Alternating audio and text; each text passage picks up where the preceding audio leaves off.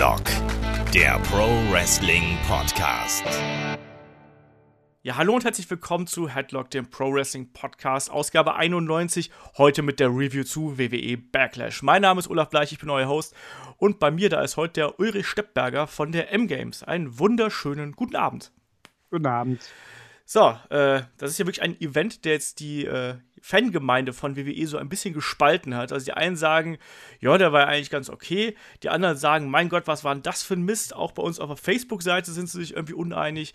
Da habe ich ja auch so eine kleine Umfrage online gestellt und da gehen die, die Aussagen auch sehr äh, durcheinander. Die meisten sagen eigentlich so, war ganz solide, aber wenn man sich so die, äh, ich habe ja so mit Smiley-Geschichten hier gemacht, ne, da sind dann immerhin, ja, 14 Leute sagen, der Event war okay, aber 8 sagen auch, der Event war mies. Und dann haben wir noch ein paar, die halt sagen, so war gut oder super. Also sehr, mhm. sehr äh, ambivalent das Ergebnis zu WWE Backlash und äh, wir haben da auch vom Felix haben wir eine Mail bekommen, sehr lang mit äh, allem drum und dran und mit ganz umfangreicher Bewertung vom Event und äh, er war da auch sehr zwiegespalten, sagt aber, dass zumindest das Ende hätte ihn gefreut, weil äh, er Orten nicht leiden kann. So, mal ganz grob zusammengefasst. Naja, aber pro E-Mail, äh, ihr wisst, wenn ihr uns irgendwie Fragen oder irgendwas anderes zuschicken wollt, äh, sprich irgendwelche Eindrücke von Events, wie es jetzt der Felix gemacht hat, oder ähm, wie gesagt, Fragen, Anmerkungen, Ideen auch gerne, was wir für, für Podcasts hier irgendwie machen sollen. Äh, oder auch Feedback, was wir richtig oder was wir falsch machen. Schickt es uns einfach an fragen.headlock.de. Ansonsten ähm, YouTube, Facebook, Twitter, äh, Instagram sind wir auch. Da bin ich aber ein bisschen faul aktuell. Also ansonsten äh, YouTube und Facebook und Twitter sind wir sehr aktiv. Da findet ihr uns auf jeden Fall und könnt uns da auch euer Feedback hinterlassen. Alles mit äh, headlock.de solltet ihr uns finden. Und headlock.de ist auch unsere Haupt-Homepage. So, jetzt würde ich sagen, lass uns mal loslegen hier mit Backlash. Äh, du hast, was hast du gerade gesagt, Ulrich? Hast du es live geschaut? Das habe ich live geschaut. Ich hatte es erstmals mit der Xbox-App, die mich auch mit neuen Macken beglückt hat. Das habe ich auch so noch nicht gehabt, dass der Ton und das Bild asynchron laufen, zwei, dreimal und dann komische Bröckchenbildung, bei, also die typische digitale schlechte Bildsignalgeschichte. Also ging im Großen und Ganzen. Ich finde übrigens, ich habe diese Abstimmung am Anfang auch mal gesehen, wo dann ein Mensch wirklich gesagt hat, er fand Backlash super. Und ich habe mich gefragt, dann, wie kann das sein? In welcher, in welcher Dimension hast du diese dieses Event gesehen. Aber, also ich also ich, um es kurz zu sagen, ich, ich finde, ich glaube, jetzt, ich habe schon schlechtere Pay-per-Views gesehen im vergangenen Jahr, aber ich könnte jetzt spontan nicht sagen, welches exakt, aber ich fand es jetzt nicht schlimm. Das Problem war nur der Abend oder die Nacht davor einfach. Das ist natürlich, die Relation zum nahezu perfekten Takeover ist natürlich schon wieder Tag und Nacht quasi. Genau, wenn du auf der einen Seite ein Match of the Year hast und auf der anderen Seite hast du Jinder Mahal im Main Event. Nichts gegen Jinder, aber dann reißt halt dann eben doch nicht aus. Und das ist eben der, der Unterschied, die Diskrepanz zwischen den beiden Events, die ist schon relativ deutlich. Aber naja, lass uns doch trotzdem einfach mal die Card durchgehen. Also ich muss sagen, ich habe mir halt den Event so ein bisschen zerstückelt angeschaut. Ich war jetzt am Montag unterwegs. Ähm, ich bin jetzt auch am Mittwoch quasi wieder unterwegs. Ich habe ähm, den ersten Teil also die ersten zwei Matches habe ich mir angeschaut, bevor ich irgendwie äh, am Montagmorgen aufgebrochen bin. Den, äh, den Kampf zwischen Sami Zayn und Baron Corbin habe ich mir am Flughafen angeschaut. mit, dem, mit den 30 Minuten Wi-Fi, den man in Düsseldorf hat. Äh, und dann halt eben heute Morgen, beziehungsweise gestern Abend und heute Morgen dann den Rest, äh, weil ich gestern Abend dann auch ein bisschen matschig war. Und äh, wenn man dann fast beim Match AJ Styles gegen ähm, ähm, Kevin Owens einschläft, da sollte man vielleicht doch besser ins Bett gehen, anstatt sich noch weiter Wrestling anzuschauen. Da bin ich auch ein bisschen müde gewesen, aber es war ja auch eher so gegen 4 Uhr nachts oder so bei mir in dem Fall. Ja, aber bei mir war es irgendwie so halb zwölf oder sowas und da habe ich auch gedacht, so, boah, okay, es war ein langer Tag, gehen wir lieber ins Bett, weil äh, selbst wenn man ja den Flieger um 8 Uhr morgens hat, muss man ja irgendwie um 4 Uhr aufstehen, damit man halbwegs zeitig und äh, gepflegt und gut aussehend dann zum Flughafen kommt. Naja, das mal äh, die Karte durchgehen. Ähm, starten wir erstmal eine Kickoff-Show, wie gehabt. Äh, da gab es Ty Dillinger gegen Aiden English. Ich habe es mir gerade eben noch angeschaut, ehrlich gesagt. Ähm, Aiden English mit seinem Artist-Gimmick, wo er jetzt immer seinen Entrance singt. Äh, wie gefällt dir das? Ich, ich, also ich habe ja Aiden English in seiner Vor-Ward-Villains-Ära nicht aktiv mitbekommen gehabt. Ich, hab, ich weiß zwar sehr wohl, dass er eine Sangesausbildung hat und dass das sein altes Gimmick war, nur habe ich es halt selber nie gesehen. Ich finde es eigentlich gar nicht mal so schlecht. Ich finde nur diese, ich bin überemotional Getue, das hätte man vielleicht nicht auch noch drauf tropfen müssen. Da hätte ein bisschen so Äh, also das ist mir ein bisschen zu viel des Guten, aber an sich finde ich es ganz okay. Also mal gucken, wo es hingeht. Ich meine, sehr weit wird es nicht führen offensichtlich, aber mal schauen.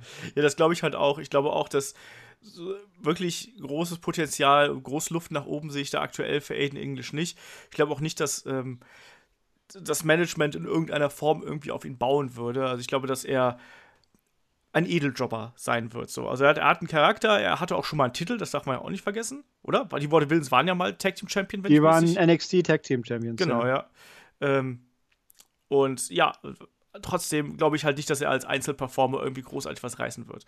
Ähm, Ty Dillinger auf der anderen Seite, da ist, sich ja, ist man sich ja auch nicht ganz uneinig. Es gibt ja auch die einen, die halt sagen, so, der ist vollkommen überbewertet. Wenn der diesen blöden Ten-Chant nicht hätte, dann könnte man eigentlich in die, in die, Tonne stecken. In die Tenne hätte ich fast gesagt. Äh, und die anderen, die ihn halt total abfeiern. Ähm, wie ist deine Position dazu?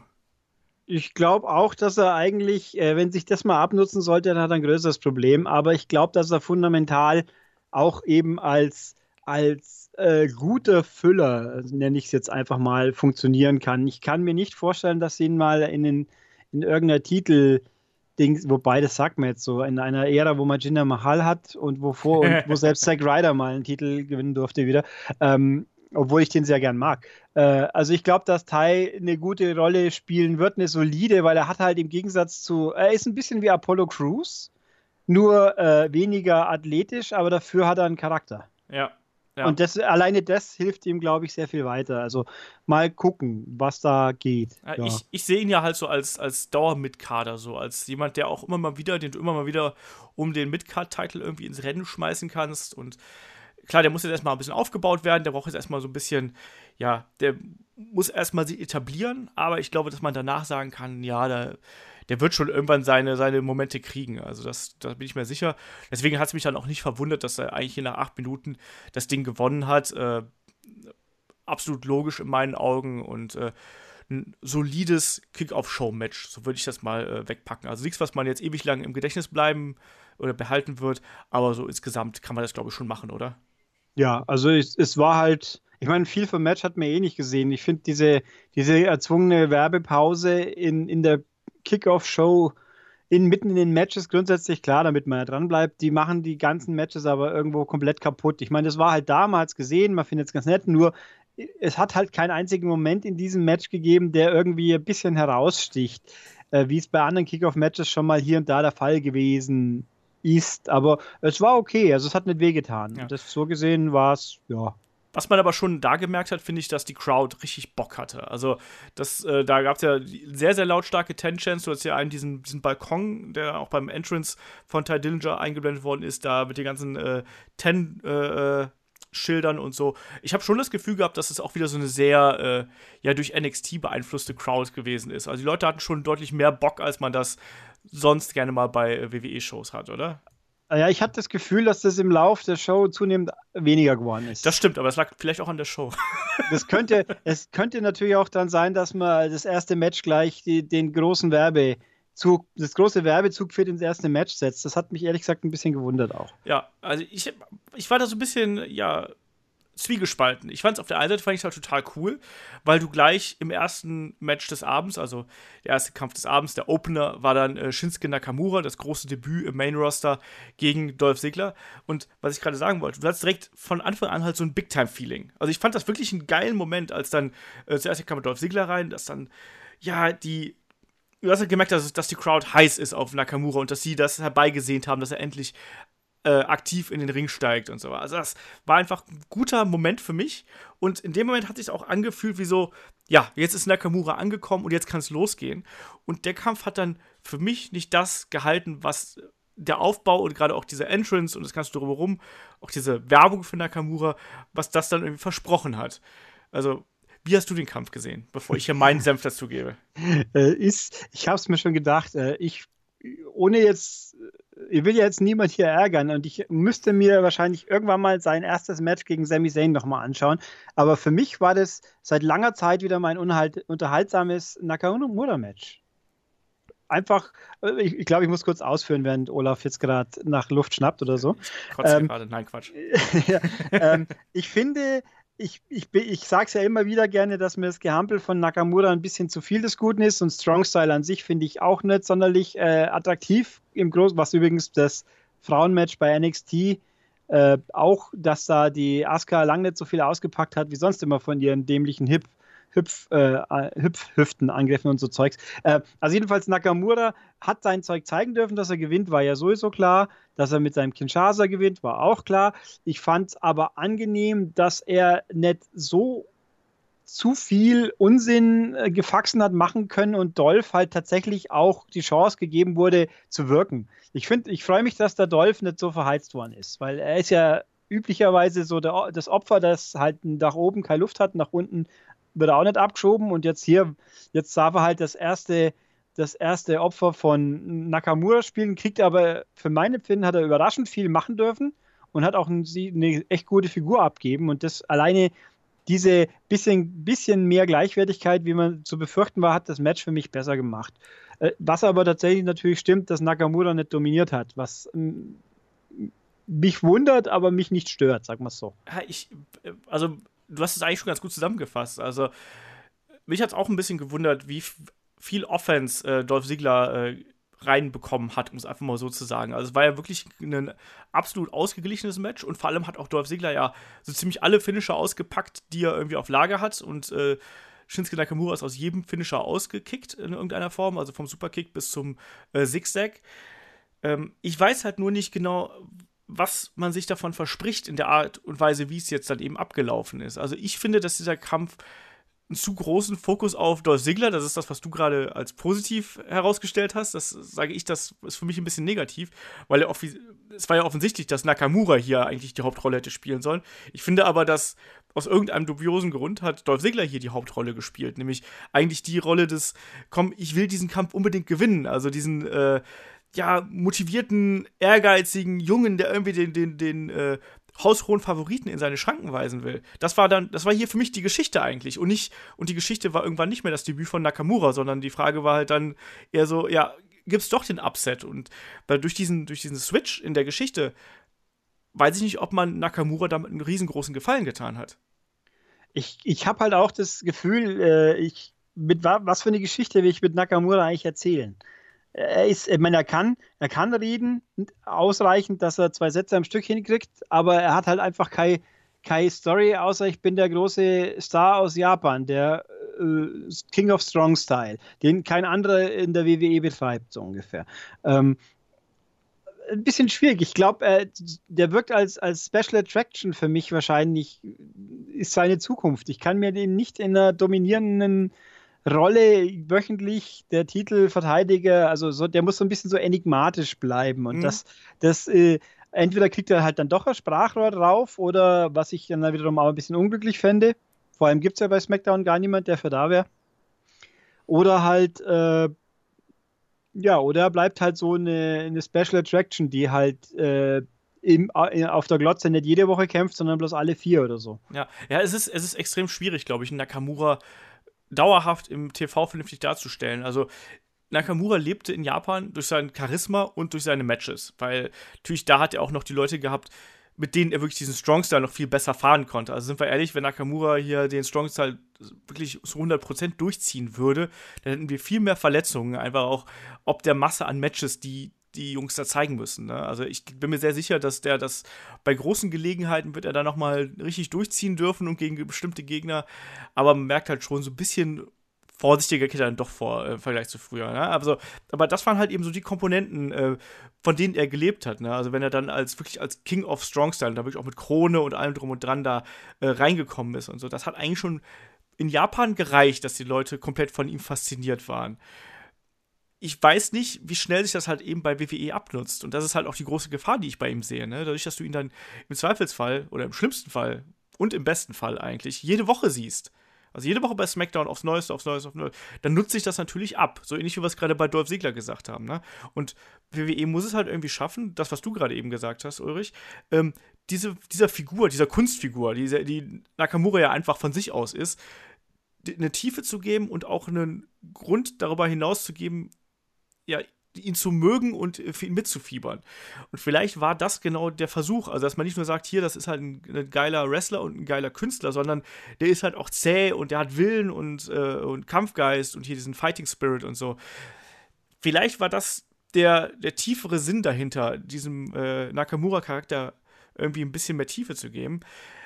Ob man das jetzt gleich so im Opener so, oder äh, nicht im Opener, im Debüt gleich so ähm, breit auswalzen musste. Das war ja auch echt ein langer Opener, muss man auch dazu sagen, also fast 16 Minuten. Äh, das weiß ich nicht. Ich habe eher erwartet, dass das hier so 12 Minuten geht oder so und dann eben ein bisschen schneller. Und ja, ich bin mir nicht 100% sicher, ob das das Debüt war, was WWE sich äh, für Nakamura vorgestellt hat und was ähm, Nakamura irgendwie gebraucht hätte. Also trotz der großen Reaktion vom Publikum. Also ich dachte auch mal abwarten. Ne? Also ich war nicht, war nicht enttäuscht vom Kampf und ich finde es lustig, dass du sagst, das war der äh, seit langem mal wieder ein, äh, ein Kampf, der dich unterhalten hat.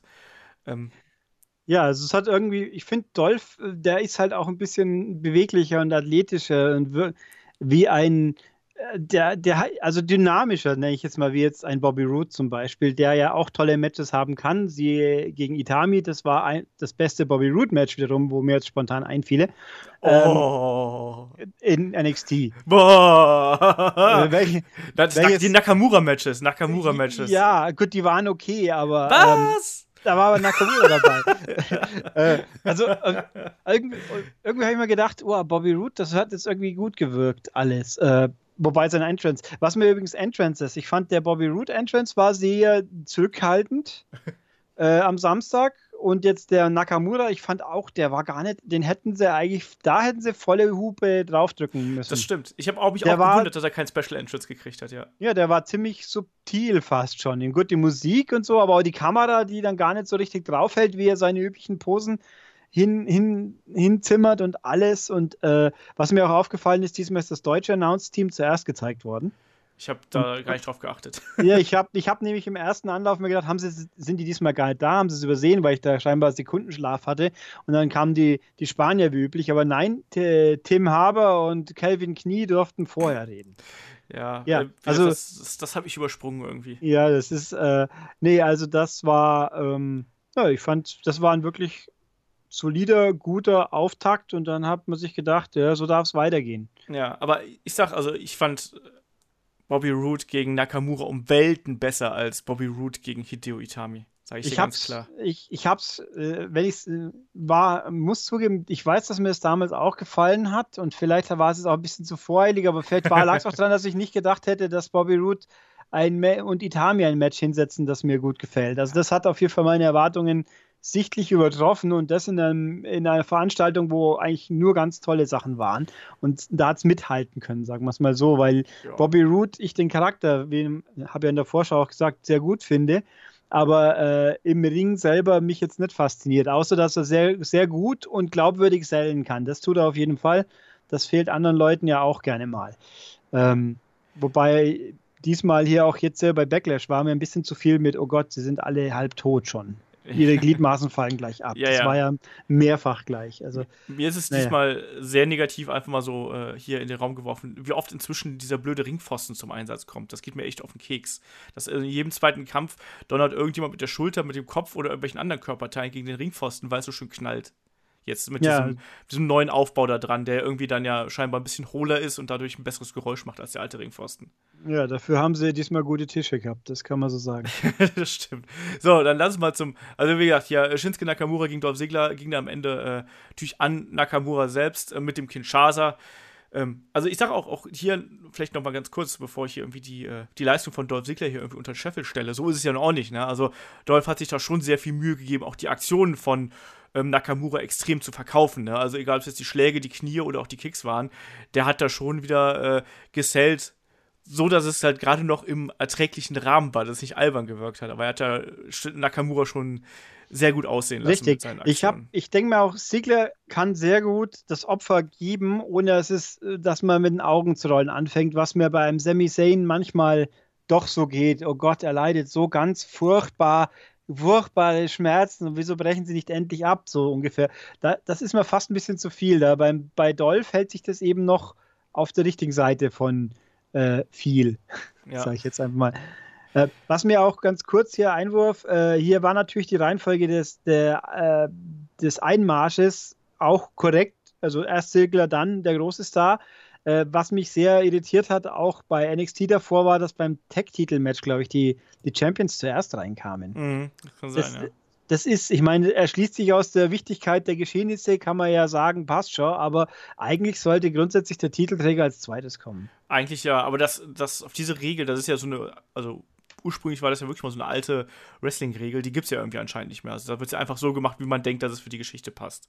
Ja, also es ist halt ein bisschen komisch, finde ich, wenn die, die den Titel halten, quasi die zweitwichtigen im Match sind. Aber gut. Das stimmt. Naja, lass uns doch mal hier äh, mit dem zweiten Match weitermachen. Da ging es dann um die äh, WWE SmackDown Tag Team Championship zwischen den Usos und Breezango. Und auch hier gehen die Meinungen extrem auseinander. Die einen sagen nämlich, boah, ich fand das mega unterhaltsam.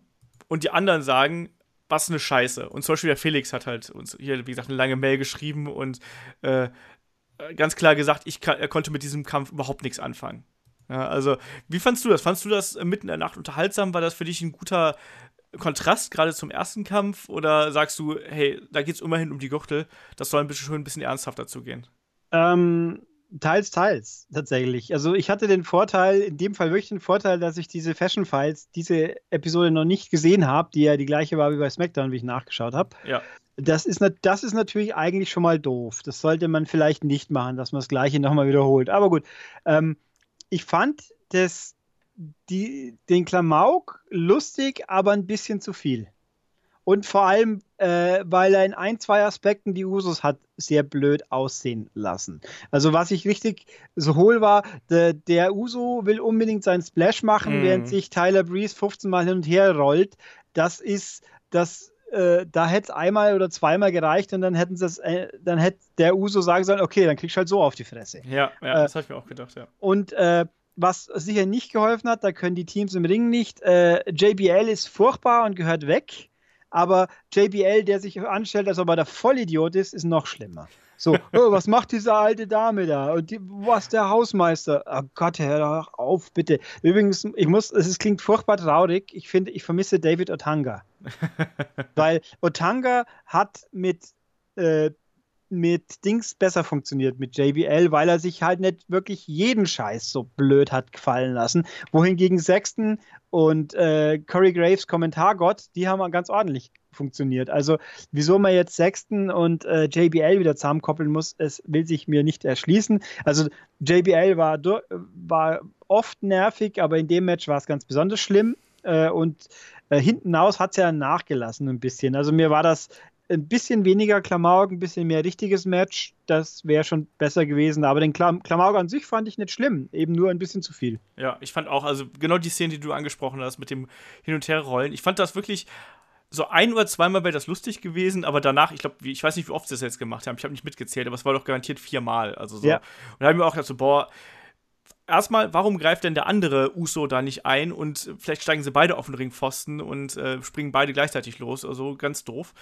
Ähm, oder, wie du gerade gesagt hast, warum haut er mich erstmal noch ein paar auf die Moppe, anstatt immer von links nach rechts zu laufen? Das hat auch nicht funktioniert. Aber ansonsten diese Sachen mit dem, also die Sache mit dem Mob fand ich sehr lustig, muss ich leider sagen, äh, wo er, äh, Tyler Breeze den einen Uso, wen, wer auch immer das war, ähm, mit dem Mob bedroht hat. So ein bisschen, ich, ich finde, das hat so ein bisschen was äh, Miyagi-Style-mäßiges gehabt. Das fand ich sehr äh, witzig. Ansonsten, ja, das, das Match gegen Ende wurde es dann ein bisschen ernsthafter und ich hoffe auch, dass. Ich hoffe, dass wir da einfach auch eine Neuauflage nochmal von diesem Kampf sehen und dann vielleicht auch ähm, mit ernsthafteren Rollen, die Brisengo spielen. Und weil die ja. haben ja gezeigt, dass sie was können. Also so ist ja nun nicht. Aber ich meine, die, die, die Indizien deuten ja darauf hin, dass es das jetzt erstmal wieder gewesen sein könnte. Weil, wenn es denn stimmt, dass heute New Day zurückkehren und die dann gleich gegen die Usos fahren, dann kann ich nur sagen: Oh Gott, bitte nicht. Da, da, ich habe keine Lust. Ich bin froh, wenn ich New Day noch länger nicht sehen müsste, um ganz ehrlich zu sein.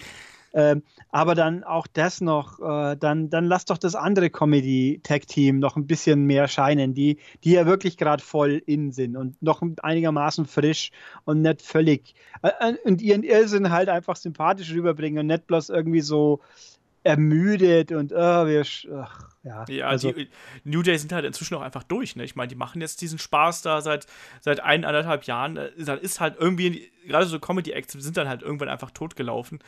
Das ist nun mal so. Also, wobei ja. mich jetzt die Doku, wo war das? Gestern habe ich es gesehen, dass äh, die machen jetzt auch Doku zu New Day und WrestleMania. Kommt, ist in Arbeit, kommt die Okay. demnächst? Ich habe es vergessen. Ich glaube, das habe ich irgendwo im Network in einer der Werbespots oder so. Oder vorher noch. Ich, ich habe es vergessen, wo es war. So mit Behind the Scenes halt ein bisschen mehr. Das wiederum interessiert mich, diese Menschen, diese drei Menschen ein bisschen mehr in echt zu sehen, nicht als, äh, als ihre inzwischen sehr, sehr äh, eindimensionalen Witzfiguren, die sie halt abliefern. Mhm. Ich, ich fand übrigens auch den Einspieler mit, mit Rocket League und Xavier Woods ganz interessant. ja. Über Up, Up, Down, Down. Vor allem fand ich sehr interessant, wen sie da dazugehockt haben. Wer war denn eigentlich der links daneben Ember Moon? Das war ein, ich glaube, ein Baseballspieler von den Brewers. Der war Ah. doch, das war, glaube ich, der, der man auch bei NXT kurz im Publikum mal sitzen sehen hat, bei Sami Zayn, glaube ich. Oder bei, bei Kevin Owens. Wobei ich mich auch gedacht habe, bei NXT, da hast du also Owens und Zayn in der gleichen Halle und, und es ist keine Engel und, und wird nicht einmal darauf eingegangen, dass die großen Erzfeinde seit ewig bei NXT jetzt zuschauen beide und ganz friedlich sind. Ja, Äh, das, nee. das K-Fape ist tot, weißt du doch. Ja. Aber ich fand es sehr, fand es interessant. Zack Ryder, ja, aber wieso da Ember Moon sitzt, fand ich interessant, dass die Ember Moon mit denen Rocket League spielt. Ja. Äh, Nett, nett habe ich nichts dagegen, finde ich auch für, ich find, die ist ja sehr interessant und die könnte der, der ganzen Division auch n- nicht schaden auf jeden Fall, aber ähm, kommen wir ja noch zu dann. Aber das fand ich, das fand ich ganz witzig, dass man hier so quasi in den Wegwerf-Werbedings dann trotzdem zwei, drei Leute einbindet, damit die auch ein, wenigstens ein bisschen Präsenz quasi Ja. kriegen. Da habe ich auch nichts gegen. Ansonsten äh, das WWE SmackDown Title Match, äh, SmackDown Tag Team Title Match äh, ging natürlich dann nach dem Superkick an äh, die Usos. Die bleiben also weiterhin Champion und jetzt werden wir sehen, äh, wenn New Day wieder da sind, wie anstrengend das dann wird. Ich habe auch ein bisschen Angst davor, dass wir haben es ja schon damals beim äh, Shake-Up Podcast gesagt, dass wir befürchten, dass der New Day das Schlimmste für die SmackDown Tag Team Division sein könnte, was der Division passieren könnte, Wo- weil die halt eben do, so dominieren. Gerade auch, weil die Collins jetzt einigermaßen interessant waren. Durch ihre Ja. ernst, ernstzunehmendere, wir sind diesmal kein Clown-Team, dann hat, haben sie sogar sowas wie Potenzial und dann kommt das Ultra-Clown-Team jetzt dazu und wird alles wieder, äh, ja, mal kaputt bügeln, befürchte ich. Ja, aber ja. mal gucken. kann passieren. Müssen wir abwarten, wie sich das entwickelt. Also, ich habe da auch, ich habe auch nicht mehr so richtig viel Bock auf New Day, muss ich leider sagen. Also, ich fand die am Anfang auch mega unterhaltsam, aber ähm, wie das halt immer so bei Comedy ist, ne? Also, irgendwann ist halt da durch und da muss man sich was anderes einfallen lassen und äh, das hat bis jetzt New Day noch nicht geschafft. Also, vielleicht haben sie ja die Zeit genutzt und kommen mit irgendwas wirklich Lustigem wieder zurück. Man weiß es nicht. Ja, ansonsten weiter geht's dann mit äh, Singles-Match zwischen Sami Zayn und Baron Corbin. Ähm, das war ja auch so eine Fehde, so ein bisschen, oder so ein Kampf, so ein bisschen aus der Not geboren. Das ging ja relativ fix, wurde der aufgebaut und dann trafen die beiden aufeinander.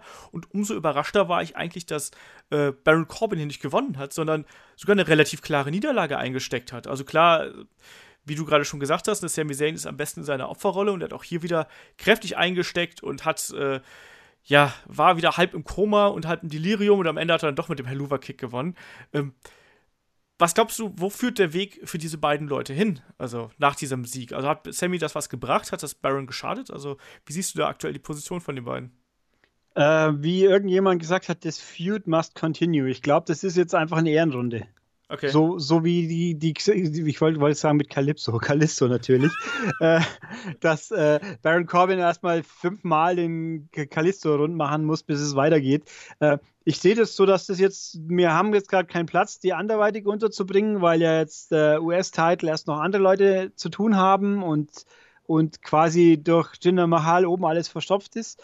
Äh, deswegen müssen, beschäftigen wir diese zwei jetzt erstmal miteinander. Ich fand das Match gut. Das hat mir gefallen. Ich war, ich, also vielleicht war ich schon wieder im Halbschlaf, aber mir kam es gar nicht so vor, dass Sammy Zayn so unfassbar gelitten hat diesmal. Gerade dafür, dass er gegen so einen Brocken wie Baron Corbin geht. Vielleicht wirst du äh, gnädig, wenn du müde bist. Ja, kann auch gut sein. Also er, er, er, war nicht so auffällig, das Opfer für mich. Ich fand den Schluss ganz interessant, sehr äh, überraschend. Ich hätte auch nicht damit gerechnet. Ich hätte schon gedacht, dass sie Corbin weiterschieben. Aber wenn man halt drüber nachdenkt, der hat momentan keinen Platz oben. Ja, da ich glaub, sind, wir haben ja als nächstes haben wir ja auch vor allem das äh, Money in the Bank äh, Match anstehen.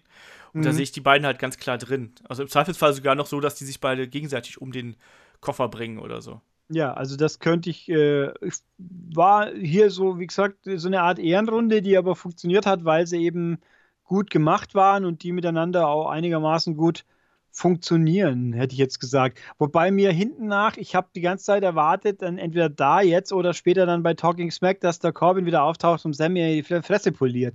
War aber nicht. Also es, mir blieb das ein bisschen folgenlos, die Niederlage, weil ja Baron Corbin sonst so ja als, als Stinkstiefel inszeniert wird, der, der, der das nicht auf sich beruhen lässt und dann gleich mal einfach nochmal richtig zulangt und da war nichts. Der hat halt ja. verloren und jetzt gut, vielleicht geht es heute weiter. Aber so äh, im Rahmen von, von Backlash kam dann nichts mehr. Das war ein bisschen, ja, rum. Ein bisschen wenig, ja, ja, das, ja. das stimmt schon. Da war halt eine klar, deswegen sage ich, das war eine ganz klare Niederlage, ohne Getöse danach und auch ohne irgendwie Zweifel an der Niederlage, sondern es war mal wirklich hätte ich nicht so nicht in der Form nicht erwartet, aber nichtsdestotrotz, ich glaube halt, dass das alles darauf hinausläuft, dass die zwei auf jeden Fall mit im äh, Money in the Bank äh, Ladder Match stehen werden, genauso wie Kevin Owens und AJ Styles zum Beispiel. Ja, äh, weiter geht's nämlich dann auch, äh, gab es erstmal einen schönen Einspieler, wo äh, der Maharaja mit seinen zwei Untergebenen ankommt und dann noch eine Rede hält, auf einem Teppich natürlich, der vorher ausgebreitet wird und so ein Kram. Und dann ging es weiter mit dem, wie ich fand, also mit dem ersten Füller-Match, wo ich wirklich das Gefühl hatte, das ist auch ein Füller. Ähm, Six Women Tag Team Match, wo wir uns ja schon bei der Vorschau so ein bisschen darüber aufgeregt haben, wie dieser Kampf überhaupt zustande kommt und das, der eigentlich irgendwie gar keinem nützt. Wir haben auf jeden Fall auf der einen Seite das Welcoming Committee, bestehend aus äh, Carmella, Natalia, Tamina und natürlich dem, das ist das, das Anti-Valet, würde ich es mal nennen, äh, James Ellsworth. Und auf der anderen Seite so eine Art All-Star-Team aus den erfolgreichsten Damen, irgendwie, die aktuell verfügbar sind. Also Becky Lynch, Charlotte und Naomi, also auch die einzigen, die wahrscheinlich noch übrig sind. Ja, also am Ende gewinnt halt eben äh, das Welcoming Committee als Heel Stable per äh, ja, Aufgabe von Becky im Sharpshooter.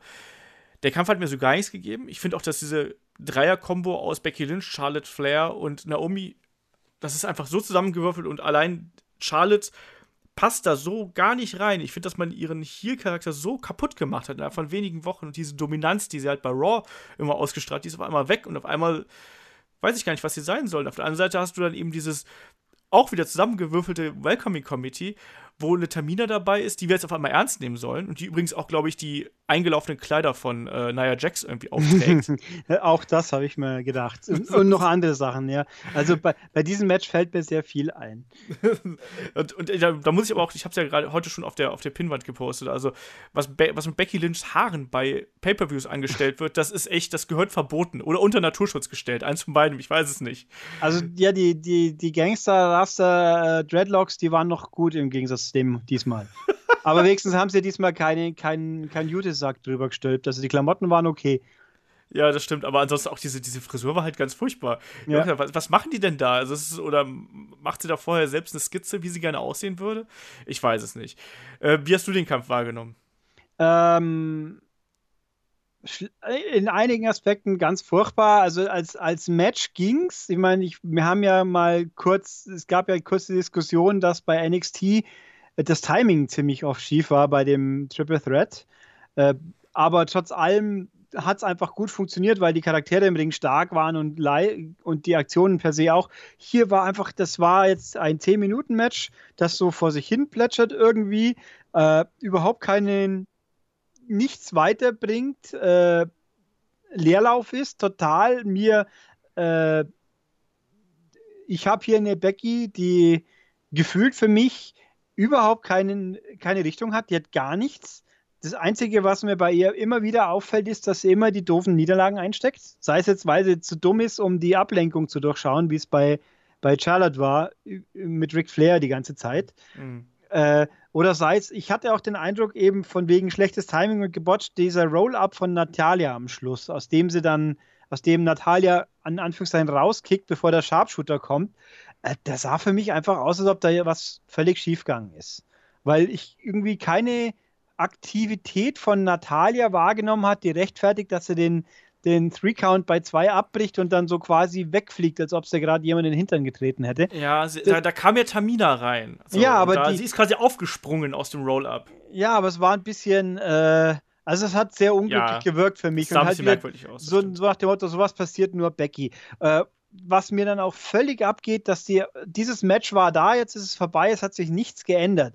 Was, es hätte irgendwas passieren müssen. Einfach, wenn es jetzt, sei es jetzt, Charlotte hat die Schnauze voll, dass sie mit den zwei Losern zusammenhängt und haut der Becky jetzt auf die Fresse und dann hast du die nächste Fehde laufen. Muss, muss ja nicht zwingend um den Titel gehen, aber du hast wenigstens irgendwas laufen. Äh, aber nichts. Ich meine, Charlotte ist auch total, eben hast du ja gesagt, die spielt keine Rolle, die ist einfach jetzt plötzlich nur noch eine von vielen die halt da ist, auf einen Schlag, während äh, eine Alexa Bliss ihren Charakter behalten hat und auf einen Schlag die große Nummer in der anderen, im anderen Brand ist, wo ja ein paar, paar große Namen noch rumrennen. Ja. mit, ähm, mit Sascha und Bailey, also nominell große. Aber äh, also das hat mir völlig gefehlt. Und was mich sehr irritiert hat, ich habe natürlich Tamina auch schon lange nicht mehr gesehen, weil die ja so lange jetzt außen vor war. Aber hat die irgendwie drei Dutzend Schönheitsoperationen mitgenommen jetzt bevor dem Comeback? Ich weiß nicht. Also die kam mir jetzt so vor wie, ähm, also zum einen natürlich das Outfit, sie kam mir vor wie eine halb so große Nia Jax und mit weniger Ausstrahlung. äh, durch das, äh, die Rolle ist ja eine ähnliche, logisch, so die, die Powerfrau, sage ich jetzt mal, äh, die Naturgewalt ein bisschen äh, und das Outfit ging auch sehr in die Richtung, aber ich habe, also gefühlt hat mich das ein bisschen an China erinnert, dass die, dass Tamina vor ihrer Verletzung sehr viel maskuliner gewirkt hat wie jetzt und jetzt plötzlich so feminine Gesichtszüge aufgedrückt kriegt, die zu diesem doch recht kräftigen Körper nur begrenzt passen. Das hat mich ehrlich irritiert. Ich müsste mal nachforschen, ob ich, ob ich mir das bloß einbilde oder ob das wirklich so ist. Aber weil, wenn man China anfangen und China später sieht, da sind ja Welten dazwischen vom Aussehen her.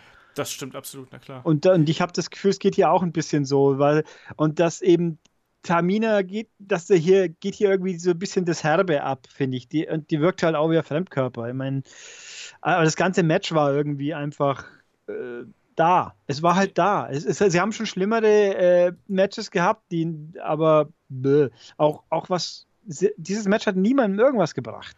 Nichts, das hat nichts weiter bewegt. Dass jetzt man, es gibt ja das Gerücht, dass Carmella gepusht werden soll, aber auch das ist ja logisch, weil es hier gar nicht passiert. Äh, ja, was war eigentlich? Ja, es, es war halt eigentlich irgendwie nix, ne? Also da war nichts, was man irgendwie da äh, Gedächtnis behalten muss. Ich finde auch, also einen Push von Carmella finde ich übrigens ganz grauenhaft, weil ich finde, dass die im Ring noch absolut nicht so weit ist, dass die auch nur irgendwo in Titelnähe irgendwie rangieren sollte. Also generell diese Kombination Carmella, Natalia, Tamina ist halt so eine, so eine Misfit-Kombination in meinen Augen auch, ne? Also die einzige, die da wirklich äh, in der Damendivision jemals was gerissen hat, war Natalia. Und auch für die war es halt immer ein Auf und Ab, muss man ganz klar sagen. Ne? Die war ja auch in allen möglichen komischen Rollen und äh, mal ganz oben, mal ganz unten, mal war sie Titelträgerin, mal war sie irgendwie gar nichts. Ähm, aber wie gesagt, Carmella sehe ich halt noch überhaupt nicht. Die finde ich extrem grün. Tamina war sehr lange verletzt und hat auch davor da hat man immer gesagt, so ja, aus der könnte was werden, aber es wurde nie was. Ne? Also ach, warum die drei jetzt auf einmal dann hier dieses All-Star-Trio inklusive Champion da äh, schlagen sollen, verstehe ich nicht.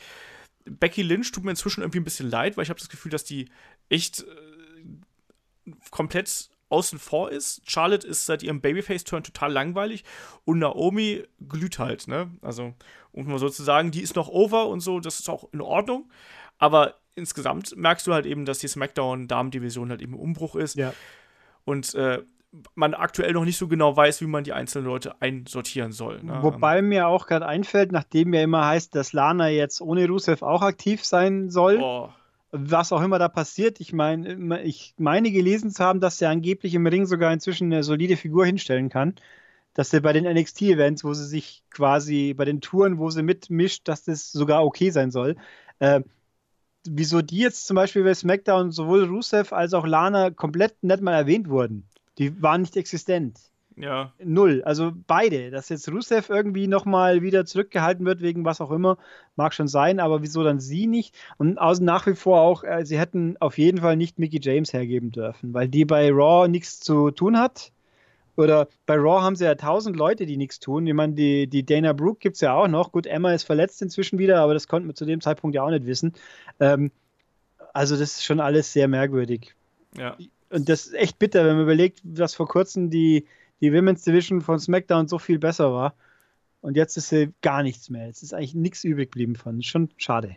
Ja, also da hat man halt mal gesehen, wie sehr man auch dem SmackDown-Roster durch diesen äh, Shake-Up geschadet hat. Ne? Man hat einfach auch mit ähm, Alexa Bliss da auch echt einen, einen wertvollen, äh, ja, eigentlich das Herzstück fast schon rausgenommen, was halt eben gerade als, als Heal-Charakter absolut notwendig war. Und was kriegen wir als Ersatz dafür? Hier als, als Heal-Gruppierung dann das Welcoming Committee, was irgendwie so, ja, ne, wir schmeißen mal irgendwie drei Leute zusammen, die übrig sind, so einfach. Also es ist, es ist alles ein bisschen traurig einfach, also was, was da gerade passiert. Dann lass uns dann vielleicht einfach mal zum nächsten Match kommen. Das war ja durchaus was, äh, worauf man sich freuen konnte. Das war nämlich das äh, Match um die WWE United, Cha United States Championship zwischen äh, Kevin Owens und AJ Styles.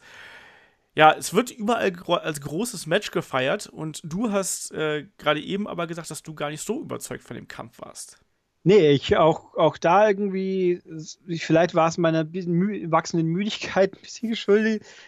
Ich habe von der ersten Hälfte vom Match mehr oder weniger überhaupt keine Erinnerung, was da war, was jetzt in irgendeiner Form äh, herausgestochen ist und was beim AJ Styles Match schon echt bitter ist, wenn einem nichts dazu einfällt. Äh, es war halt da.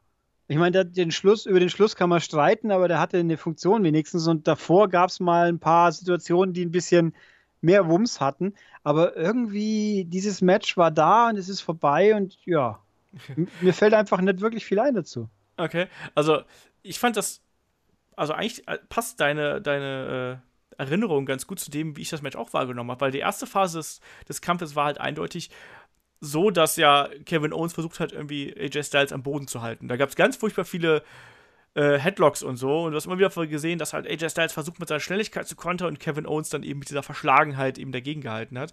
Ähm, das war auch so eine Phase, da habe ich mich gewundert, dass es dass, dass sie sowas machen, weil eigentlich hat man ja von diesen beiden so ein Feuerwerk erwartet, von, äh, ja, vom Start weg.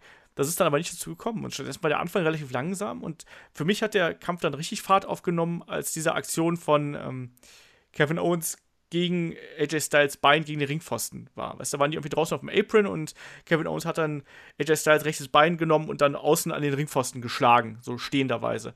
Und ab da habe ich das Gefühl gehabt, dass das Match eine ganz andere Wendung genommen, einfach durch, dass dieses Bein so im Fokus war und AJ Styles hat es ja auch super verkauft, muss man auch dazu sagen.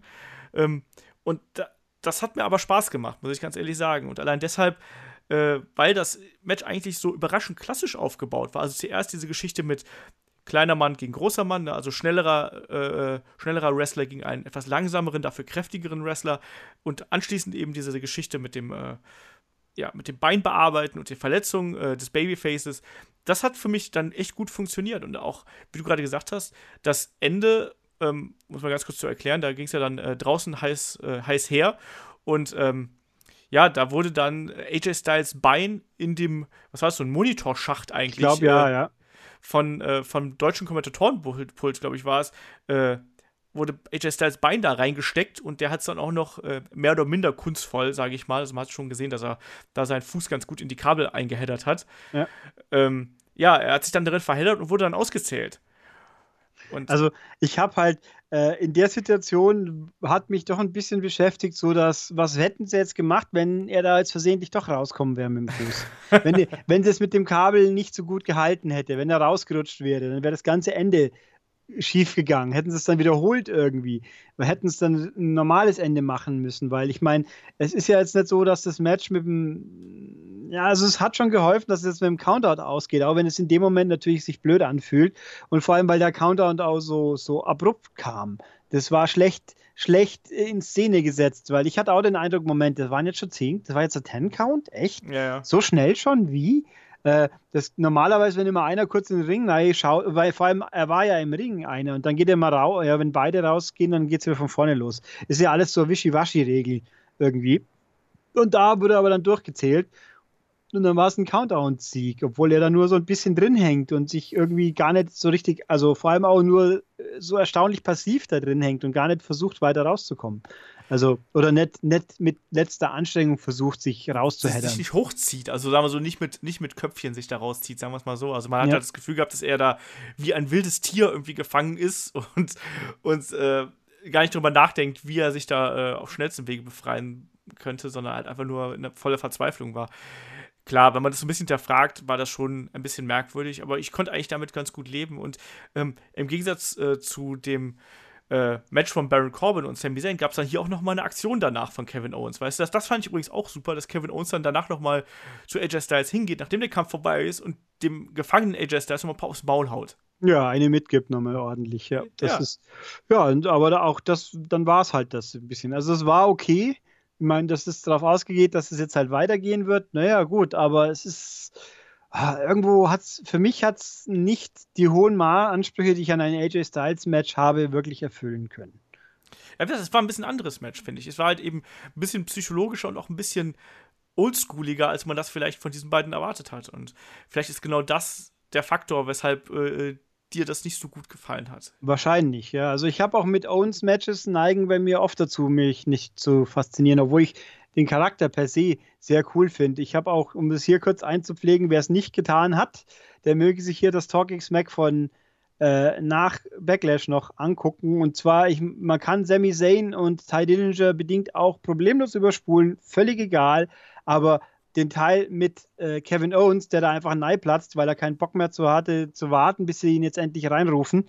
Äh, mit Renee Young und Peter Rosenberg vor allem und wie der die zwei dann einfach rund macht, verbal. Und vor allem den Rosenberg, das ist so großartig, das ist klasse. Das kann Kevin Owens wie kein zweiter. Und das war ganz toll. Das lohnt sich auf jeden Fall. ja, zumindest etwas, auch wenn dich dieser Kampf dann nicht abgeholt hat. Aber ich glaube, da sind wir uns trotzdem einig, dass das eigentlich der Kampf des Abends war, oder? Oder was war es denn dann für dich? Äh, ich glaube wahrscheinlich wirklich Nakamura. Oh, dass ich das aus deinem Munde jemals hören würde. Ja, weil, weil der mich halt, der hat übertroffen, was ich erhofft habe, und die meisten anderen Sachen haben es nicht. Na gut. Das, das hilft natürlich in der Wahrnehmung einfach. Aber also ich habe auch eben mich hinten nachgefragt, habe ich jetzt hier bei diesem Owens, Owens gegen AJ irgendwas nicht gesehen, aber irgendwo habe ich das Gefühl, äh, ich sehe es halt einfach anders in dem Fall. Also ist, man kann das ja auch immer so wahrnehmen, äh, wie man gerade in dem Moment drauf ist, ist ja auch ganz klar. Und was man auch erwartet, ich meine, da spielen ganz, ganz massiv natürlich die Erwartungen mit rein. Also zum Beispiel bei mir ist deswegen der Opener, also trotz der guten Stimmung und allem drum und dran, äh, ist der Opener mit Nakamura und Sigler halt nicht so gut gewesen wie zum Beispiel jetzt bei dir. Ja. Ne, weil ich da einfach was anderes von erwartet habe. Insofern ist das absolut okay. Also ich fand äh, den Kampf, um das kurz abzuschließen hier, zwischen äh, Owens und AJ Styles, ich fand den sehr gut. Ich würde den jetzt auch nicht über den grünen Klee loben wollen, aber es war einfach ein, für die beiden war das schon ein sehr ordentliches Match, was die da geliefert haben. Aber ich bin mir auch sehr sicher, dass die beiden noch mehr können und ich glaube auch, dass diese Fehde einfach weitergehen wird und weitergehen muss eigentlich, gerade nach dem Ende. Es gab ja keinen klaren Sieger und kein, keinen klaren Verlierer so in dem Sinne. Insofern wird das da hoffentlich noch ein bisschen weiter und auch vielleicht noch ein bisschen mehr Hass und ein bisschen mehr Intensität äh, zur Sache gehen. Das würde ich mir wünschen, weil, wie gesagt, das war schon, das war schon okay, wie sie es gemacht haben, aber da kann man auch noch mal so ein bisschen mehr Gas geben. Ähm, das dachte ich mir übrigens auch beim nächsten Kampf. So, ähm, Luke Harper Mhm. gegen Eric Rowan. Das war so ein Kampf, da habe ich mich erstmal gefragt, warum ist der überhaupt auf der Card? Weil den braucht man nicht. Dann tat mir Luke Harper ganz furchtbar leid, weil ich finde, dass er so nebensächlich wirkt aktuell im gesamten Roster. Und jetzt auch noch diese Fehde mit Eric Rowan, das passt auch noch irgendwie so ganz gut dazu, von wegen nebensächlich. Und die Crowd hat es auch überhaupt nicht interessiert, muss man auch mal dazu sagen. Ne? Also, das, wir haben ja angesprochen hier, dass das Publikum eigentlich relativ laut war. Ähm, diesen Kampf, da habe ich das Gefühl gehabt, da war gar keiner in Halle. Ja, also, ja, am Ende gewinnt dann Luke Harper mit einer ziemlich versaubeutelten äh, Discus Clothesline, was eher so ein Discus Schlag an die Brust war, so ein bisschen. Ach, das war eine zähe Angelegenheit, oder? Ich kann dir zu diesem Match ehrlich nichts mehr sagen. Ich habe nur, es war da und es war vorbei und ich habe ehrlich keine Erinnerung dran groß. Ich habe das halt die komische Maske von dass die die Schafsmasken, die seltsam von Rowan, die ihm wohl die wohl in Ersatz für eine Persönlichkeit äh, und es, es war einfach hä? Also, die, also wie irgendjemand irgendwo steht, man sollte die ein Tag-Team, hätte ein Tag-Team draus machen lassen sollen und dann wieder ein bisschen wurschteln. Das wäre auf jeden Fall besser, weil gegeneinander, jetzt ist es, jetzt hat er es gewonnen, geht es jetzt weiter, was sollen sie denn sonst machen? Die haben keine Rollen. Im Zweifelsfall zwei Leute, die zusammenpassen, theoretisch, dann machen Tag-Team draus. Dann können sie wenigstens da irgendwas, irgendwie vielleicht mal wirken. Aber jetzt. Ist, pff, äh. Ja. Ja, also ich fand auch gerade, dass gerade Luke Harper, der eigentlich mit ein bisschen mehr Charakter. Also ich, der hat auch, das ist auch immer so ähnlich wie bei äh, Charlotte Flair, weißt du, da, der hatte einen Charakter, also selbst diesen verrückten Charakter, den er da Phaseweise gehabt hat, äh, der auch die Leute interessiert hat. Und auch als er dann aus der White Family ausgebrochen hat, wo er dann da diese Interviews mit den Lampen und so, das fand ich alles ganz gut, aber irgendwie ist das ja alles schon wieder vergessen. Ich weiß de facto jetzt schon wieder nicht mehr, was will der mir eigentlich sagen? Was will der darstellen? Ich meine, Eric Rohn ist jetzt der Bekloppte mit seiner bekloppten Schafsmaske, aber Eric Rohn ist halt leider kein besonders guter und faszinierender Wrestler, während Luke Harper tendenziell mit mehr Charakter durchaus sein könnte. Und ja, das war halt so Not gegen Elend hier und irgendwie hat es keinen interessiert und Luke Harper tut mir aktuell ganz furchtbar leid, nicht weil er bei WWE ist, sondern einfach nur aus, weil man offensichtlich derzeit nicht so recht weiß, was man mit ihm anfangen soll. Jetzt hat man da eben diesen, diesen Big Man, diesen unfassbar beweglichen Big Man. Und das Einzige, was er halt eben darstellt, ist dann eben auch nur dieser unfassbar bewegliche Big Man, was halt schön zum Anschauen ist, aber trotzdem auf Dauer stinke langweilig. Und da, der ist aktuell in der Sackgasse und man weiß nicht, wohin mit ihm. Ich hab, äh, ich tu mir, äh, das ist der Fluch der Wyatts für mich irgendwo. Das ganze Wyatt-Gimmick funktioniert überhaupt für mich einfach gar nicht. Ich meine, es ist eigentlich komisch, dieses ganze Konzept dieser, dieser Sektenfamilie, aber für sich alleine funktionieren die dann gar nicht. In einer Gruppe funktioniert es nur bedingt, wobei die, die viel zu kurze Zeit mit Orton, äh, Wyatt und Harper, wo sich Orton und Wyatt nicht so ganz grün sind, weil ist, faked er das jetzt oder nicht? Dieses, dieses Misstrauen im Hintergrund, das hätte man viel länger ziehen müssen. Da hat der Harper eine Funktion gehabt, die okay war und vor allem auch das, das, die Matches waren auch ganz okay mit, mit dem Tag mit den Tech-Kombinationen. Also quasi ja. ein, ein, New Day in, in, in, in Südstaaten-Kult. Minus, minus blöde, blödes Gedönse. Ähm, das war ganz cool, aber jetzt hat er halt keine Funktion. Und äh, für sich alleinstehend funktioniert dieser Redneck, irre Redneck-Dingsens nicht so ganz. Ich weiß nicht, ob man den rebooten könnte. Das, ich, ich denke mal halt, äh, jetzt mal ein bisschen rumgesponnen, könnte man aus dem sowas wie einen modernen Diesel machen? So ein großer, fetter Typ, äh, großer Typ, mächtiger imposant, der aber tatsächlich im Gegensatz zu Kevin Nash sich auch bewegen kann. Und der bräuchte halt quasi jemand, der sein Gegenpart, sein Shawn Michaels als Gegenpart ist, dass er quasi ein bisschen äh, Persönlichkeit und Charakter dann abgefärbt bekommt und dann kann man ja alleine laufen lassen. Aber jetzt im Moment hat er das halt überhaupt nicht. Und, und Rowan noch weniger natürlich. Aber gut, der, ich meine, dass man aus beiden was retten kann, das geben auch, das, wie ich ja immer wieder gerne sage, Braun Strowman funktioniert so gut, weil er kein Wired mehr ist. Ja, oder weil er auch nie so im Fokus der White Family war. Der war ja einfach irgendwie. Ich fand, ich finde halt eben diese ursprüngliche White Family, also Bray White, Luke Harper, Eric Rowan, ja, die, da ist einfach dieses Image der Whites so prägnant und das hat man so sehr im Hinterkopf, dass man die gar nicht mehr davon trennen kann. Bei äh, Braun Strowman, der war halt so das, ne, habe ich ja auch schon mal gesagt hier, der war halt so der vierte Mann irgendwie da dran ähm, aber hat nicht so eine dominante Rolle gespielt. Und dadurch hat man eben die Trennung bei ihm ein bisschen äh, leichter wahrgenommen. Und hier bei Luke Harper und Eric Rowan, das geht halt überhaupt nicht zusammen. Und auch da, wie du gerade gesagt hast, also im Zweifelsfall einfach wieder ein Tag-Team zusammenstecken. Das habe ich auch schon mal vorgeschlagen, dass jetzt Luke Harper versucht, Eric Rowan zu bekehren und dann machen sie daraus ein Babyface-Tag-Team. Von mir aus die beiden bekloppten Südstaaten-Typen äh, da.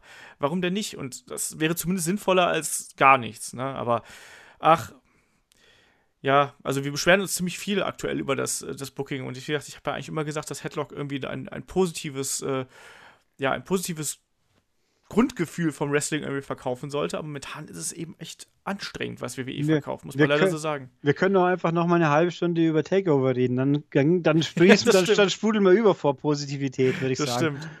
Es ist ja auch, es liegt ja auch nicht an den Wrestlern selber, das muss man auch mal ganz klar dazu sagen. Also, äh, klar, jetzt ein Eric Rowan ist jetzt kein filigranen Wrestler, aber trotz alledem wie gesagt, im Tag-Team oder so könnte man seine Schwächen ganz gut kaschieren. Luke Harper äh, äh, ist aber jemand, der tendenziell richtig starke Matches abliefern kann und wirklich ein begnadeter Wrestler ist. Also wir beschweren uns eigentlich hier eher darüber, wie WWE eben seine Stars aktuell einsetzt. Ne? Ja.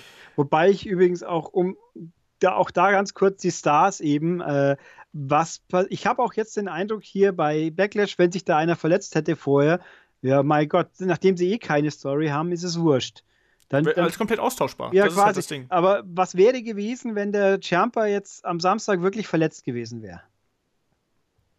Der war ja, der hat, sich, der hat sich ja zwei Tage vorher irgendwie offenbar Fuß verknickst oder so, aber es, dann wäre diese komplette Engel, dieses komplette Match total im Arsch gewesen.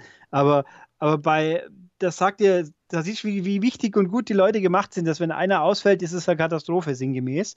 Bei ja. jetzt hier, ja, einer fällt aus, bluh. gut, ich meine jetzt, das, bei, bei Raw haben sie es ja geschafft, aus dem Strowman-Verletzung was richtig Cooles zu machen, quasi. Hätte ich auch niemals gedacht, aber jetzt bei SmackDown, wo ist momentan, fühlt sich so an wie, ja, hm, ja gut, dann irgendwie würfeln wir was zusammen und so.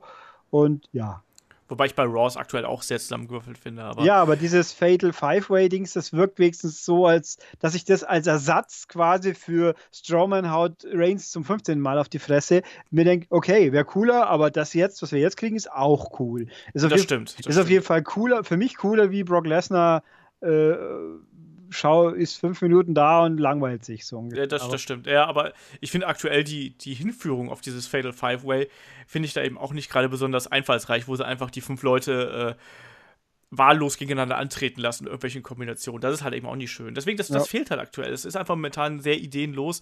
Äh, eigentlich sollte man da ja umso dankbarer sein, um mal hier den, den Bogen zum Main Event zu schlagen. Da sollte man eigentlich umso dankbarer sein, dass wir äh, zumindest im Main Event von WWE Backlash mal was ganz Neues haben. Jemand, der noch nie im Main Event gestanden hat. Jinder Mahal gegen Randy Orton. Und dann gibt es auch noch den großen Titelwechsel nach dem Koloss, wie er der Finisher von Jinder Mahal heißt. Ja, und auf einmal ist Randy Orton nicht mehr Champion und äh, der gute Maharaja trägt das große Gold um die Hüften. So, ähm, ich weiß, also, es gibt viele Leute, die die, die ganzen Hinführungen zu diesem Event und auch gerade zu diesem Titelmatch hassen und die sagen hier, das geht doch alles überhaupt nicht. Wie ist deine Position dazu? Also ich glaube, du hast ja letztes Mal schon in der Vorschau schon so ein bisschen ausgerollt, aber jetzt haben sie es ja durchgezogen hier mit Jinder Mahal, dass er wirklich Champion ist. Äh, was erwartest du jetzt? Ich glaube, wir haben beide in der Vorschau gesagt, der gewinnt nicht, oder? Boah, das weiß ich nicht mehr. Ich, ich auch nicht mehr. Also mein Gedächtnis ich, ich hab, war auch ich, gesagt, besser. Aber. Ich, habe, glaube ich, gesagt, äh, ich könnte mir eine ähm, irgendwie eine Disqualifikation vorstellen. So. Ein ja, Disqualifikationssieg genau. für Randy Orton oder sowas habe ich, glaube ich, drauf getippt. Richtig, das, der Gag ist, stand jetzt so, also ich finde einen Titelwechsel nicht so schlecht, weil Randy Orton jenseits des RKO Out of Nowhere finde ich langweilig. Ähm, ist halt so. Und den kann er auch ohne Titel anbringen. Ähm, ich finde das Match per se fand ich äh, insgesamt ordentlich weil halt auch die Sings ganz ordentlich gelitten haben. Wobei, das ist schon, ja, das war schon sehr fies, dass die Tische nicht kaputt gehen. Ja, vor allem auch wieder eine, eine der zweite Sing da auf dem Tisch gelandet ist. Mhm. Und dieser Blick von Randy Orton, nachdem der, der andere da ja, Hals über Kopf rübergepoltert ist. Und der so, oh, hups, das war jetzt ja. nicht so gut. Aua, das tut weh. So sieht man ja richtig so, aua. Und dann, ja. und dann nimmt dann und dann äh, diese Absurdität, dass er den Hut, dass er JBL seinen Hut reicht, bevor er den anderen rauszieht. Das war ja auch so, geht dahin, hier, JBL, da ist dein Hut. Und dann schnappt er sich den Sing Brother. Es war so irgendwie so absurd. Und ich glaube auch, äh, JBL hat ihm ja auch angehört, dass ihn das jetzt ordentlich verblüfft hat. Die Situation, wie höflich da ja. Randy Orton ist, quasi. Ähm, also das, den Ablauf und das, das Ergebnis, das Resultat, ich finde, gut, kann man machen. Äh, ich, bin, ich weiß nicht, ob ich es gut oder schlecht finden soll, um ganz ehrlich zu sein. Vor allem, wie geht es jetzt weiter? Wenn das jetzt nur dazu führt, es gibt es dann gleich, Orten hat weiterhin die Fehde mit Mahal, dann bringt uns das nicht voran. Aber darauf muss es fast hinauslaufen, weil alle anderen mit sich selber beschäftigt sind. Außer, es wird auf jeden Fall ein Rematch geben, da bin ich mir sehr ja, sicher. Außer der Einzige, der Anspruch jetzt wörtlich äh, verbalisiert hat, war Kevin Owens. Aber der hat ja eigentlich schon einen Titel. Und dann sollte er den jetzt vielleicht vorher erstmal loswerden, äh, Gefühl. Wobei auch das macht keinen Sinn, weil er ja die ganze Zeit sagt, er ist the New Face of America erstmal. Aber er will ja das Face of WWE werden, deswegen braucht er den Titel an. Es ist alles ein bisschen wischiwaschi. Also ich finde es ein bisschen komisch und natürlich stammt viel davon einfach, dass Mahal so aus dem Nichts raus. So, also man könnte ja auch sagen, Zack Ryder ist Intercontinental Champion aus dem Nichts geworden, aber das war, das war halt eine, er hat den Umstand genutzt in einem Ladder-Match. Das ist was anderes wie, ich wechsle den Brand und plötzlich bin ich äh, wichtig. Ja. Wobei ich äh, vorher noch im Brand nur dadurch aufgefallen mir, dass die anderen Leuten eine Gehirnerschütterung verpasst. Und, und unwillentlich. Äh, also ein bisschen Ah, ich weiß nicht, schon komisch, alles. Ja, man kann halt da, also es, es gibt halt die zwei Varianten. Also es gibt natürlich eine Variante, wo man sagen kann, so komm, äh, ich finde es eigentlich ganz cool, dass mal jemand anders im Main Event ist und dass offensichtlich man da versucht, jemanden zu pushen, auch wenn das natürlich diese Anführungsstrichen politischen Hintergründe hat, von wegen, ja, WWE will in Indien expandieren, bla bla bla. Wissen wir alles. Ja, aber Trotz wie wir doch gelernt haben, ich habe das gelesen, the, the Big Guy versteht das nicht. Ja, ja. Weil bei den Indien hat ja niemand Geld. Also wieso will man die dann überhaupt äh, motivieren, dass sie zuschauen? Oh Gott, hey. Da haben wir gedacht, oh. Also eigentlich, ich, ich wünsche mir mal, dass irgendjemand Ryback, ein Ryback-Parodie-Gimmick macht, weil da muss er eigentlich nur Wort für Wort wiederholen, was der Mensch von sich gibt und das reicht schon. das stimmt.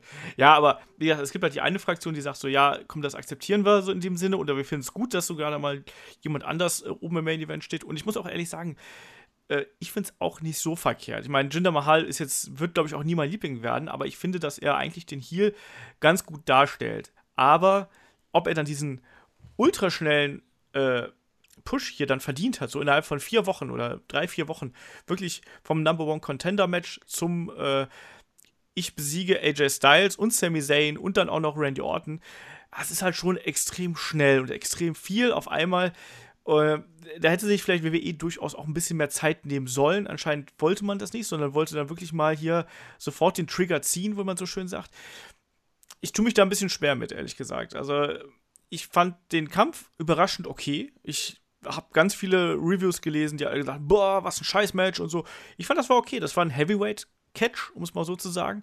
Ähm, der war jetzt nicht wunderbar spektakulär, aber hat für mich funktioniert von der Geschichte. Auch wenn Randy Orton langweilig ist, wie du schon gesagt hast, und wenn er zum 70. Mal den RKO andeutet und dann zum Ende hin doch durchführt und das aber dann auch so weit gegen den Wind telegrafiert, dass man es ja äh, wie schon nach Buxtehude hört, ähm, das ist dann spricht einfach nur dafür, dass für mich auch dieser Randy Orton Charakter einfach irgendwie ein bisschen durch ist. Also als Babyface funktioniert er für mich nicht und der ist ein guter Wrestler und der hat auch irgendwie eine, der hat Ausstrahlung und die, der hat eine Art, wie er sich bewegt, die kein anderer hat. Sprich alles für ihn. Aber nichtsdestotrotz ist er halt irgendwie in seiner aktuellen Rolle ziemlich festgefahren und auch ziemlich langweilig. Das muss man einfach so sagen. Insofern bin ich sogar ganz zufrieden damit, dass Jinder Mahal jetzt irgendwie Champion ist, weil sich daraus neue Möglichkeiten ergeben. Nicht, weil ich ein großer Jinder Mahal-Fan bin, sondern weil ich einfach hoffe, dass daraus irgendwas Interessantes passiert. Ne? Vielleicht reitet Jinder Mahal demnächst dann auf dem Elefanten zum Ring oder so. Ich weiß es nicht. So, äh, also äh, ich, will auf jeden Fall eine große indische Siegesfeier haben. Ja, ich, ich, äh, die kommt heute, glaube ich, oder? Ja. Ich glaube ja. Äh, ich hätte, ich kann mir immer nur denken, wenn, das, wenn jetzt wir hier einen anderen Ausländer hätten, nämlich einen Rusev, dann würden wir ganz anders drüber reden. Aber der ja. wäre natürlich kein so ein Überraschungseffekt, weil, äh, wobei Rusev ist ja auch, wobei der war ja schließlich der Partner vom, vom Jinder vor, ja. vor nicht allzu langer Zeit. Aber dem und dem ist ja auch oft genug schon übel mitgespielt worden. Dem mal so eine Rolle aufdrücken, der kann reden, der hat eine Ausstrahlung, der kann was, hat auch noch Begleitung, die was taugt, so ungefähr. Ähm, nicht mehr. Ja, wobei das nie so gesagt wurde, oder? Ich meine, es ist nie gesagt worden, dass die jetzt nicht mehr gemeinsam zusammen sind, nur dass sie jetzt ihr eigenes Ding halt auch noch macht. Es kann ja sein, dass sie wrestelt und ihn trotzdem zum Ring begleitet. Wir werden sehen. Ja, also es ist, es ist ein bisschen unklar. Oder vielleicht, vielleicht geht es ja noch drei Monate lang mit diesen Vignetten und dann kommt sie raus und sagt, jetzt, ach, jetzt komme ich doch zurück zu meinem Mann. So, so Emma-mäßig, Emma-Lina-mäßig. Was ja auch bis heute nicht begriffen habe, was das eigentlich sollte, wenn ich mal ehrlich bin. Aber. Äh, ich weiß es auch nicht. Nee. Und, äh, ja, aber naja, also jetzt ja mal abwarten. Das ist alles schon komisch. Es, ich sehe halt auch nicht das Potenzial, dass man sagt, äh, aus Jinder Mahal wird noch mal richtig viel. Ja, also er wird, er wird jetzt nie ein Mainstream-Star werden oder so. Ich glaube halt eben so als kleiner Unterbrecher zwischendurch kann ich da, glaube ich, ganz gut mit leben. Auch wenn ich dieses. Ich, auch bei diesem Gimmick bin ich halt auch so ein bisschen hinterhergerissen. Ich finde diese Idee des Maharajas mit seinen beiden Butlern, Schlägertruppen da, seinen Schlägerzwergen, finde ich halt irgendwie ganz amüsant. Zugleich nervt es mich aber, dass dann immer wieder dieses Klischee des bösen Ausländers irgendwie rausgekramt wird, wenn man einen Heal darstellen will. Wobei, ich mein, wobei ja lustigerweise, wie er da aus seiner Limousine gestiegen ist am Anfang und die Sachen, die er gesagt hat, da war ja eigentlich nichts dabei, was jetzt nicht stimmt. Ich wäre ich wär von euch ausgebucht, weil ich anders aussehe. Äh, so, so sinngemäß, das ist ja kein Heelspruch, das stimmt ja auch einfach äh, irgendwo. Das ist schon alles ein bisschen abstrus. Ja, aber es ist, aber es ist eigentlich immer diese typische äh, hier böser Foreigner-Gimmick ja, halt. Ne? Das ist jetzt nichts Originelles. Und wenn du mal, wenn man ganz ehrlich ist, also Kevin Owens hat ganz, ganz was Ähnliches gemacht in den letzten Wochen. Ja, mit seinen Aussagen. Auch, dass er dann immer wieder ins Französische gewechselt hat und so. Es ist, es ist sehr ähnlich und das, das stört dann schon so ein bisschen. Aber hey, es ist Wrestling, ich, damit, da muss man, glaube ich, leben, auch mit den Stereotypen, die dann da aufgebracht werden, da muss man leben können. Ich glaube halt nicht, dass Jinder Mahal dauerhaft und wirklich lange äh, wie Champion bleiben wird. Also ich hoffe, dass er zumindest jetzt ein paar Titelverteidigungen kriegt, um ihn dann irgendwie zumindest in der Upper Midcard, Midcard irgendwo zu etablieren, dass man sagen kann, so ja, okay, den nehme ich jetzt ernst. Quasi, dass man das, was man mit dem Aufbau versäumt hat, nämlich einen langsamen Aufbau, dass man das jetzt mit Gürtel nachholt. Und das Schlimmste, was man jetzt mit ihm machen könnte, wäre wirklich ihn als den feigen Bösewicht darzustellen.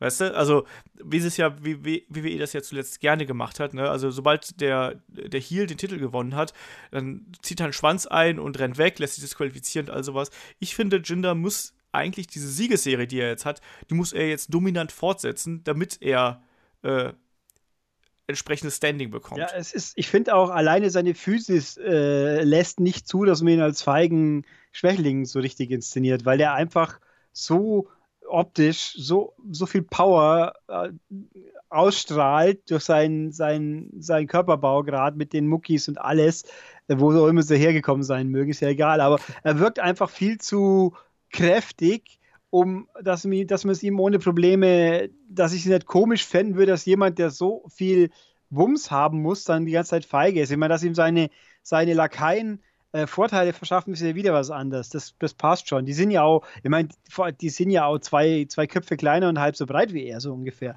Ähm, genau. Und da, denen nimmt ja niemand ab, dass er jetzt da, was für sich von mir aus an Rusev verprügeln würden, während er kurz den Ringrichter ablenkt oder irgendein Scheiß. Also, Anders ich habe auch ja, schon eine Bewerbung. Ich habe auch schon eine Bewerbung an den Maharaja geschickt, ob, ich, ob er noch einen dritten Mann braucht.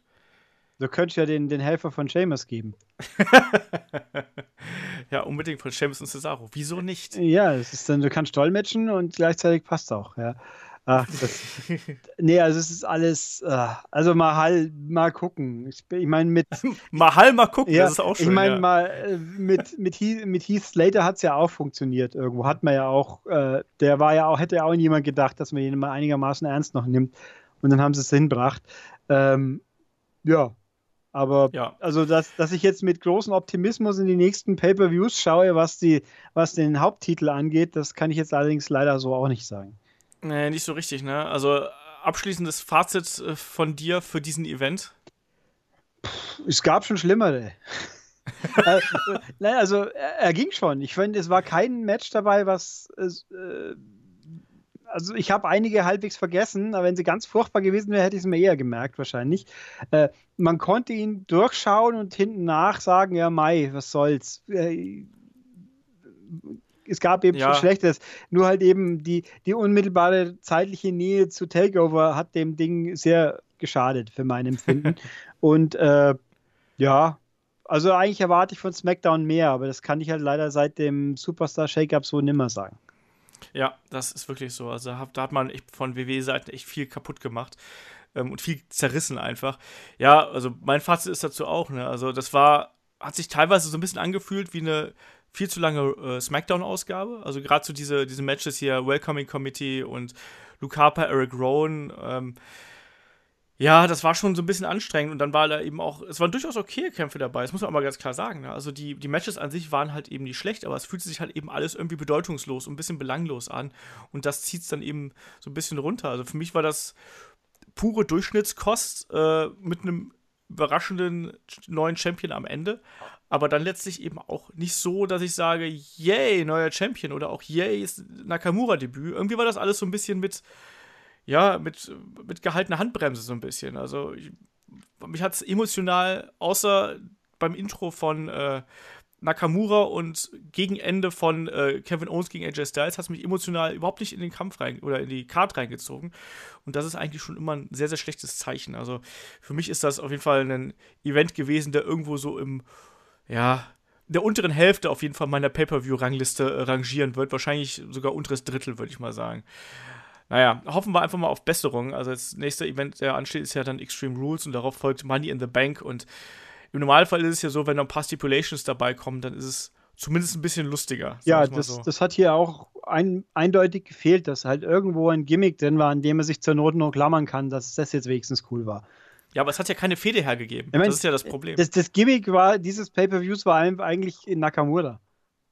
Und den haben sie ja. nach dem ersten Match und dann ging es bergab, wenn man mal ganz böse ist. Weil Nakamura und dann halt das Tag-Match war ganz launig und dann die anderen zwei und dann kam das Frauenmatch und da hat es dann gebrochen äh, für mich. Aber naja. Ja, es war, es war kein Highlight, sagen wir es mal so. Ähm, man hat nicht viel verpasst, wenn man es nicht gesehen hat, außer, wie gesagt, den großen Schockeffekt mit äh, Jinder und das Debüt von äh, Shinsuke Nakamura und vielleicht dann eben noch, wenn man dann ein gutes Match sehen möchte, Styles gegen Owens, aber der Rest war halt eben so, der war halt da, ne? Ja. Muss man halt so sehen. Und äh, in diesem Sinne würde ich sagen, machen wir hier auch einen Deckel auf diese Review. Äh, haben dann doch wieder die eine Stunde ein bisschen gesprengt. Ich hatte wie immer eine Stunde angepeilt. Es hat natürlich mal wieder nicht geklappt, wie immer, aber nichtsdestotrotz sage ich äh, danke Ulrich für äh, Fachkompetenz. Immer gerne. Und äh, würde dann sagen, ähm, an anderen da draußen, äh, wenn ihr uns erreichen wollt, wisst ihr, fragen.headlock.de, Facebook, Twitter, YouTube äh, und schreibt einfach irgendwas unter unser, unter unser Posting hier. Wie hat euch Backlash gefallen? Wir freuen uns da über jeden Kommentar. Äh, ich würde sagen, wir hören uns dann zum Wochenende wieder. Dann geht's äh, zurück in die Vergangenheit. Genauer gesagt zu den Zeiten von äh, WCW, nämlich mit den besten und den vor allem schlechtesten äh, Momenten von WCW. Und da gibt es auch garantiert einiges Lustiges zu berichten. Ich sage bis zum nächsten Mal. Macht's gut. Bis dahin. Tschüss. Tschüss.